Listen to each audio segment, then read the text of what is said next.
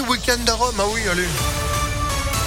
Peut-être un peu plus de soleil à Rome, hein, parce que nous, franchement, c'est vous avez demandé le soleil, tu lutte, revenez ce week-end. Oui, la météo, c'est juste après l'info. Sandrine Ollier, bonjour. Bonjour Phil, bonjour à tous. À la une, J-1 pour les plus de 65 ans. Demain, si vous n'avez pas eu votre dose de rappel de vaccin contre le Covid, votre passe sanitaire ne sera plus valable. Un centre de vaccination ouvrira demain au centre commercial La Pardieu avec des doses de Moderna. C'est donc réservé aux plus de 30 ans et ce sera sans rendez-vous pour les plus de 65 ans. Pour l'instant, aucune nouvelle mesure de restriction n'est prévue. C'est ce qu'affirme Gabriel Attal, le porte-parole du gouvernement ce matin.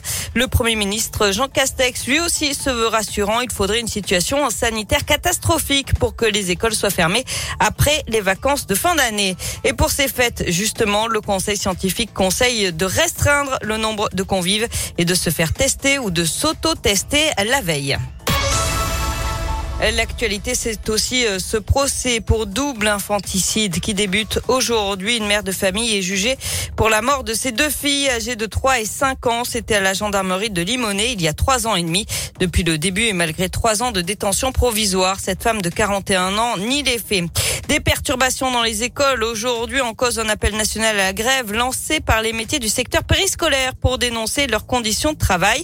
Des perturbations notamment dans les cantines. 55 sont fermées. L'accueil périscolaire est également impacté le matin et le soir. La grève se poursuivra demain. Mouvement de grève également à prévoir à la SNCF pour ce week-end. Les cheminots réclament des hausses de salaire, plus de moyens humains et une amélioration des conditions de travail. Et puis deux cas de grippe aviaire dans l'un sur un cygne sauvage et une oie cendrée dans la Dombe à quelques kilomètres de Lyon. Une zone réglementée a été établie dans un rayon de 5 kilomètres autour du lieu où les oiseaux ont été découverts. Des mesures sanitaires strictes accompagnées de restrictions des mouvements de volailles et de leurs produits doivent y être respectés. Et puis une nouvelle édition de la Voie est libre à Lyon. Une trentaine de rues seront piétonnes le week-end prochain en Presqu'île, mais aussi dans les 4e et 7e arrondissements. On passe au sport avec euh, du foot, tirage au sort des huitièmes de finale de la Ligue des Champions. Le PSG affrontera le Real Madrid. Lille sera opposé à Chelsea. Les matchs auront lieu mi-février. Et puis on en sait plus sur la cérémonie d'ouverture des Jeux Olympiques de Paris en 2024 ah. avec un dispositif inédit puisque la cérémonie se déroulera certes dans un stade mais aussi, et c'est une première, sur la scène.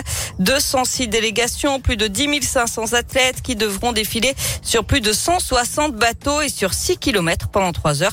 600 000 spectateurs sont attendus. Ah bah c'est sympa, pourquoi pas mais oui, d'ici 2024 en plus, oui, tout ira bien. C'est clair. Merci beaucoup. Enfin, espérons. Oui, croisons les doigts. Oui, bah c'est clair. Merci beaucoup. L'actu continue avec vous à midi. À tout à l'heure. Et à tout moment sur ImpactFM.fr. 11h03, c'est la météo.